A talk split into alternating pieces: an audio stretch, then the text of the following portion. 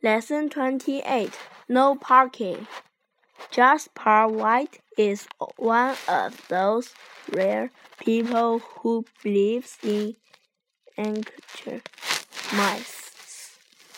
He has just bought a new house in the city, but ever since he moved in, he has had trouble with cars and their windshields.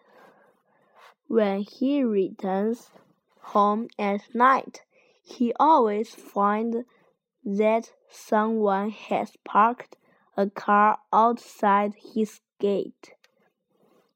Because of this, he has not been able to get his own car into his garage even once.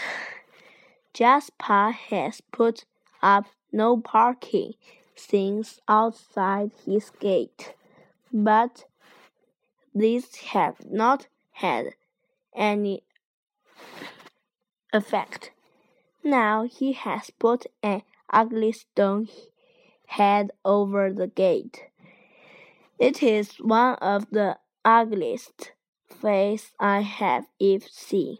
I asked him what it was, and he told me that it was Medusa the Gorgon.